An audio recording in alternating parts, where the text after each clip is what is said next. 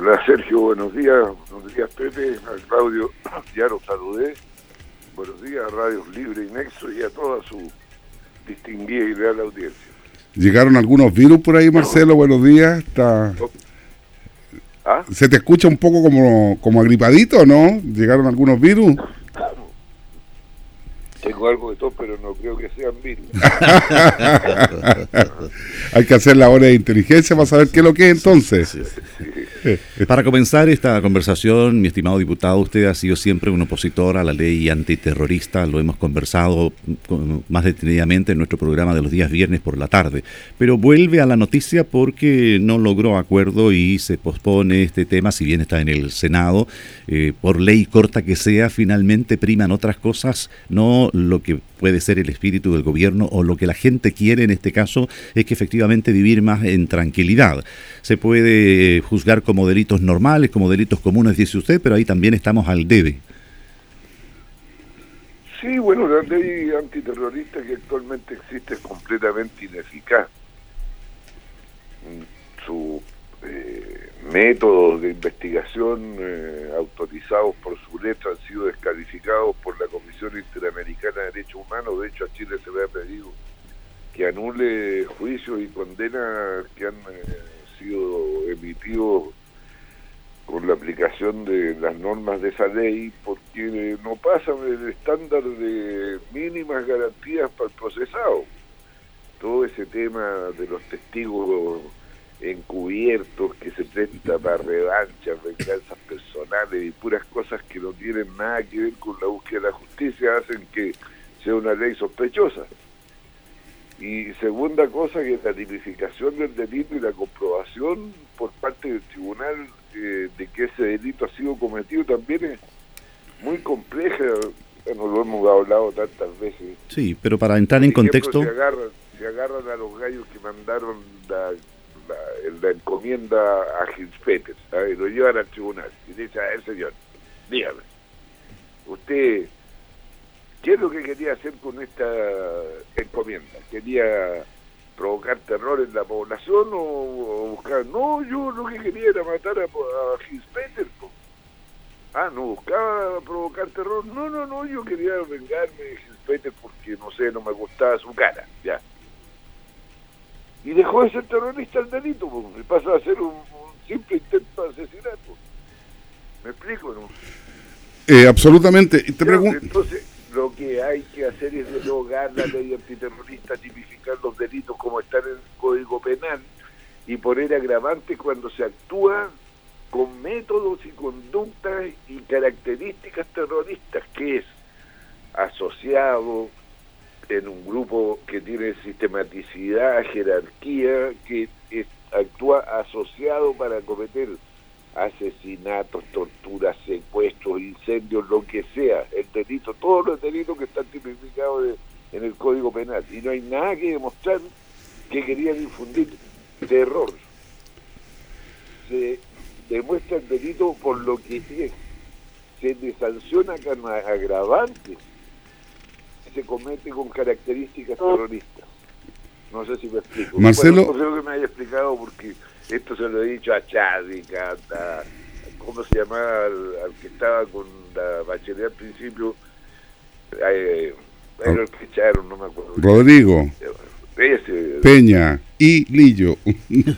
Bueno, al final, eh, eh, finalmente la, eh, el señor Hermosilla, que se ha hecho famoso por la defensa de los abusados, eh, él prestó oído y salió un proyecto eh, que buscaba derogar el Código de Justicia, de, el Código contra el Terrorismo, la ley antiterrorista, y reemplazarlo por lo que más o menos nosotros decíamos.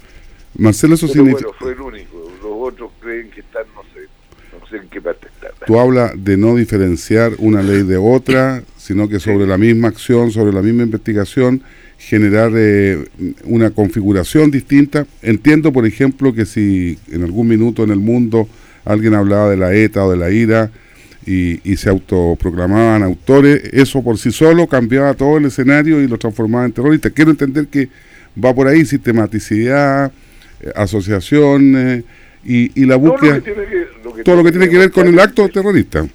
Lo que tiene que demostrar el, investigador, en este caso los fiscales, las policías, es que los gallos actuaban en grupo, asociados, con disciplina, sistemáticamente, con jerarquía. Y con alguna motivación obviamente distinta al, delito común, claramente. Obvio, pero el delito, el crimen es el, mismo.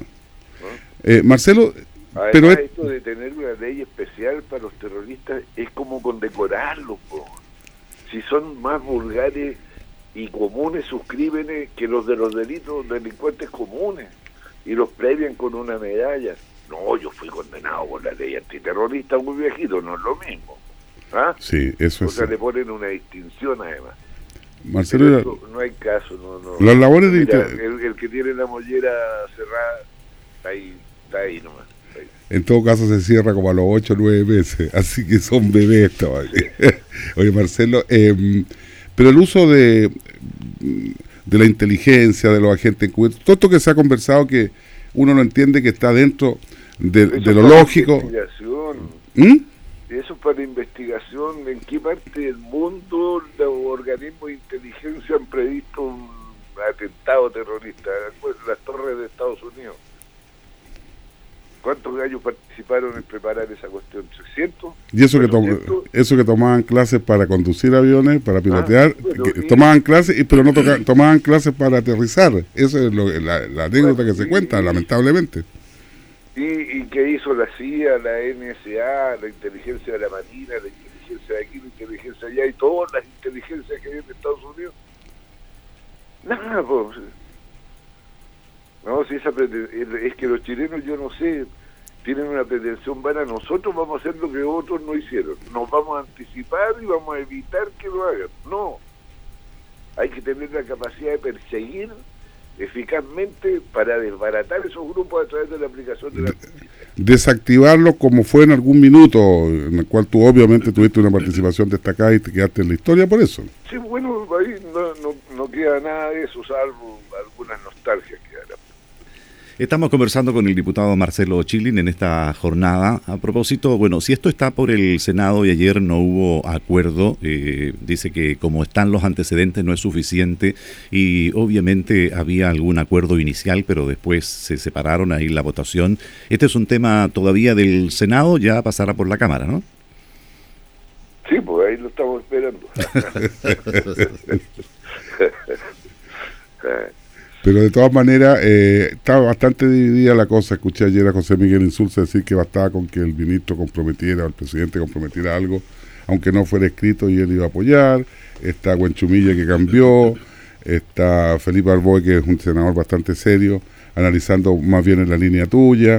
Es decir, eh, está bien eh, dispersa la cosa al interior del Senado y el acuerdo con la democracia cristiana parece que va. No, pero todos andan hablando su tontera. Arboe, por ejemplo, tiene unas entrevistas el fin de semana que dice que la centro izquierda tiene que superar sus traumas con esto. Oiga, que yo ni siquiera soy de, centro izquierda, soy de izquierda y que terminamos con el asunto por, por interés de qué? De la democracia, de la libertad de la transición del pueblo que quería vivir en paz. A lo mejor se refería a otra izquierda.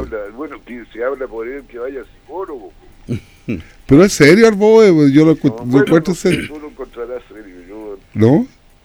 o sea, que dice ese tipo de escenas cuando la evidencia histórica dice lo contrario, que qué trauma si fuimos los de izquierda los que terminamos con el terrorismo hasta la salida de la transición, ¿o no? Lo que pasa es que eso queda en... trauma habla? En vaya psicólogo y, insulsa que además su colega Monte dice que ya está muy revenido dice que necesitan de canteranos. Que no sé dónde estarán tampoco ¿eh? la renovación ¿eh? y el más joven lo quieren sacar también porque salió muy... Alvarito Alvarito Bueno, y en ah, vamos un poco a la economía, mi estimado Marcelo, porque hemos hablado muchas veces respecto del legado del gobierno de Bachelet, de la reforma tributaria y todo aquello. Y bueno, el ministro de Hacienda salió un poco a explicar el, comportamiento de nuestra economía. Habló de una tormenta perfecta, de la guerra comercial entre China y Estados Unidos. Habló de la prolongada huelga de los profesores Habló también de la huelga de Chuquicamata un par de semanas. Eh, usted ha sido crítico respecto de los niveles de crecimiento. Tienen buen sabor los asados explicados. Está bien. no sé pues, si la gente se pone contenta con las explicaciones. Pero ese otro ministro que no escucha, pues, miren, eh, de los tiempos mejores nos pasamos en boca del presidente de la República, don Sebastián Piñera, a los tiempos difíciles. Parece que el único que escuchó de que el presidente Piñera había hablado que estábamos en tiempos difíciles fui yo. Crecimiento estimado, a esta altura estamos más cerca del 2,5%, contra el 3,2% o hacia el 6,5% que nos prometía el ministro de Hacienda. El precio del cobre ha caído, da lo mismo la razón.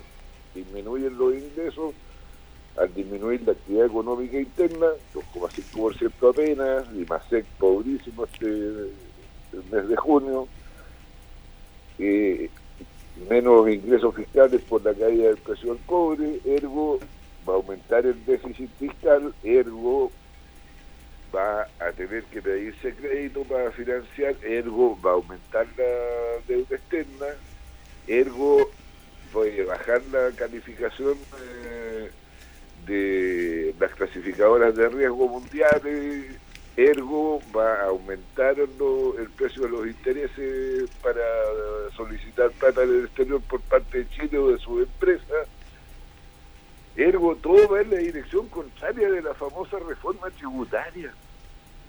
Pero insisten. Entonces uno se empieza a preguntar de qué se trata.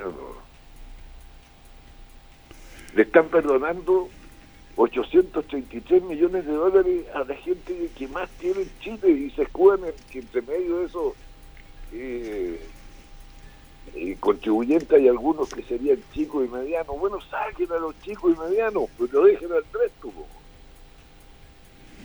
Es, algo incomprensible. no, no, no, no, no se entiende. Bueno, el ministro ha perdido dos veces la paciencia conmigo en las últimas sesiones. Ya ahora mejor no hablo. Que no escuche este programa nomás. Ahora también, porque escucha el contacto del ministro. Sí, Ya no, no hablo para que no, para que no deje de ir y que no me acompañe en esta pérdida de tiempo. No, no, ¿Qué le vamos a hacer? Marcelo, una pregunta que siempre la precisamos durante mucho tiempo.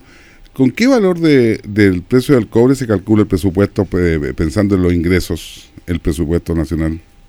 Bueno, hay una comisión de expertos que pone el precio, pero para este presupuesto vigente está estimado a, los tres, tres y algo. O sea, provoca todo lo que tú dices, efectivamente. Sí, pues si estamos debajo del 2,8 como promedio. Yo creo que ya estamos cerca del 2,7. 2,60 y tanto era el último, casi 2,7. Eh, em, Así que, pero Entonces te salen con explicaciones, no, es que en largo plazo, como decía John Maynard Keynes, Lord, John Maynard Keynes, en el largo plazo va a estar todo muerto que viene de dar explicaciones. Y vamos a trabajar nada, dijo, según alguno. no sé quién va a producir. Y tenía anticipación el hombre, ¿eh? Sí, no, pues Keynes es un gran señor de la economía, al igual que Adam Smith y otros que, claro, algunos no lo mencionan porque son conservadores, pero son gente súper profunda en su visión. Y Sabían que, que, la economía no se podía mantener como estaba en sus tiempos, que tenía que evolucionar o revolucionarse, ¿no es cierto? Además, a Smith jamás se le hubiera ocurrido decir de que la educación podía ser parte de los negocios privados y de lo que se trata en el mercado. Bienes y servicios, bienes y servicios, bienes y servicios era otra cosa, ¿no? Bien definida. Bienes y servicios estaba en otra categoría hacía tiempo ya. Volvamos al Partido Socialista, mi estimado Marcelo, porque si bien falta todavía... salimos del Partido Socialista? Porque vamos al ámbito partidario electoral y a usted no le gusta hablar mucho de eso, pero volvemos a este tema de las figuras, porque no necesariamente hay que ir a la renovación con jóvenes figuras, pero sí hoy día aparece la figura de Oscar Landerreche, pero dice que ese es un invento de los pitucos entonces, bueno, hay pitucos, hay... De la élite. Ah, ¿Cuál está el Partido Socialista? Y también aparece en algún minuto como muy buena figura Máximo Pacheco, y parece que ya no le gusta José Miguel Insunza, que él mismo dijo, yo espero ser el candidato del Partido Socialista. Y además, un poco más abajo, mejor que la Anderreche, la diputada Maya Fernández. Bueno, qué bueno que haya estos nombres circulando. de repente pasa como en los juegos de los casinos, eso que uno echa una moneda y moneda ya no, ya son digitales, Marcelo Chili. Pero, no, son todos buenas personas, buenos nombres. Y en el caso de Maya y Landares, yo creo que son buenos prospectos. De repente adquieren estatura ahora mismo a través de procesos de prueba como las primarias y esos procesos de selección que van haciendo crecer a la gente. Bueno, Insulsa ya una persona con trayectoria, Máximo Pacheco un hombre probado en su capacidad de gestión en el ámbito público, en el ámbito privado, condujo una modernización del sector eléctrico que desgraciadamente no pudo consumar y concluir completamente con la introducción de competencia en la distribución, que es donde hoy día tenemos problemas el problema no está tanto en la generación, y además con un cambio del sistema de generación favorable al medio ambiente, a lo que la gente quiere. El mismo Carlos Monte, que no, es por nada que el Monte dice que quiere alguien más joven, porque él debe ser más joven que Insulsa. Oye, pero, que esté pensando en la terrestre. Eh, Marcelo, pero también se dice que hoy día la moda es amanecer en la mañana para algunos políticos jóvenes y no tan jóvenes, mirarse al espejo y decir, uy, tengo pinta de presidenciable y no lo he conversado con nadie. Ahora, eh, en el caso en el caso de Máximo Pacheco, tiene mate y tiene familia que ha estado algunos harto tiempo en, el, en, la moneda, así que tiene tiene el pelaje también que en Chile también se necesita, no solo en el espejo. Sí, no, no pero si todos tienen su... pero algunos tienen más espejo que, que historia, ¿no? Claro, pero en también, bueno, se necesita una eh, oportunidad de un proceso para poder despuntar, sino estas cosas, en eso el, que dijo que, no bastaba con que a alguien se le ocurriera, eh, tenía razón, pues. Todos ellos son posibles, todos ellos. Pero Marcelo, en, en, en las elecciones pasadas teníamos nosotros también de panelistas Ignacio Walker, que se declaró durante mucho tiempo candidato presidencial y ni siquiera ganó la elección senatorial. Entonces estamos con mucha evidencia de que no es basta con quererlo, ni, ni, parecerlo tampoco, ¿no? Tienen que pasar por procesos que le van confirmando a la gente que tienen la pasta. ¿Ah? Insulsa parece que es el que más tiene de eso, ¿no? Bueno, pero por ejemplo, veamos el caso de, de Lago. Lagos, claro, era una figura popular, perdió la elección senatorial a la salida de la... Con Andrés Saldívar.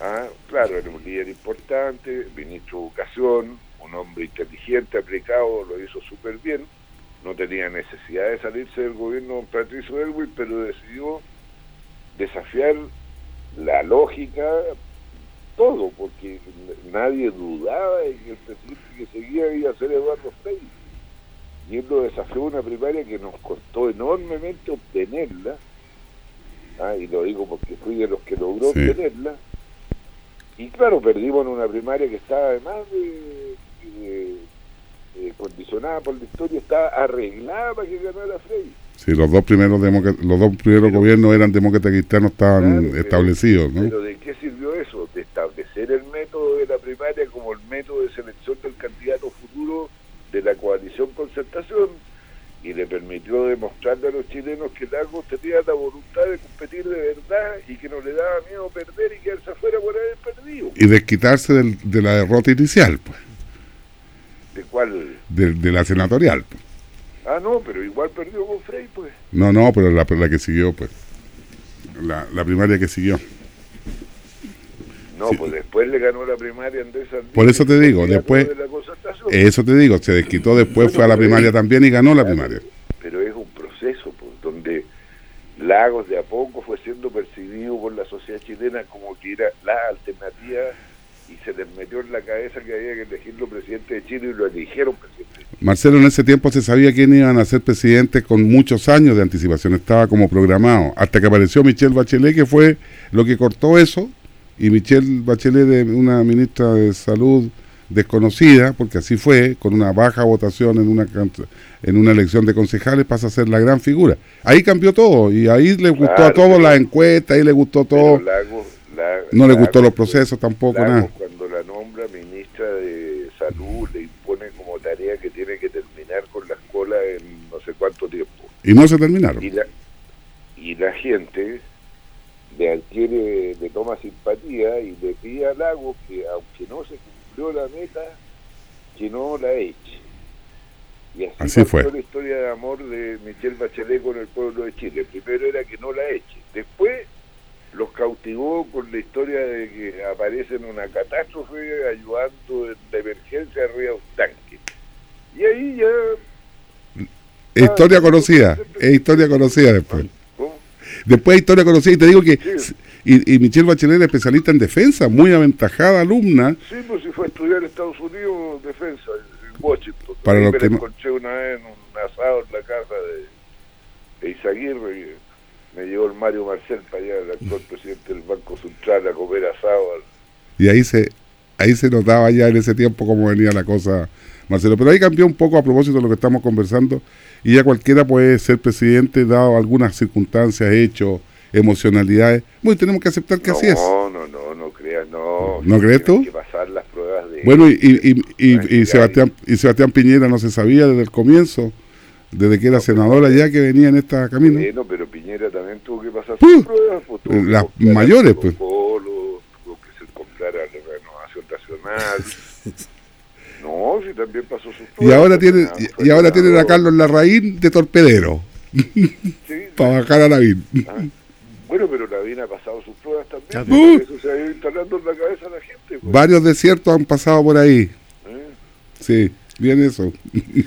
Perfecto, diputado, muchas gracias. Siempre interesante conversación de los días miércoles.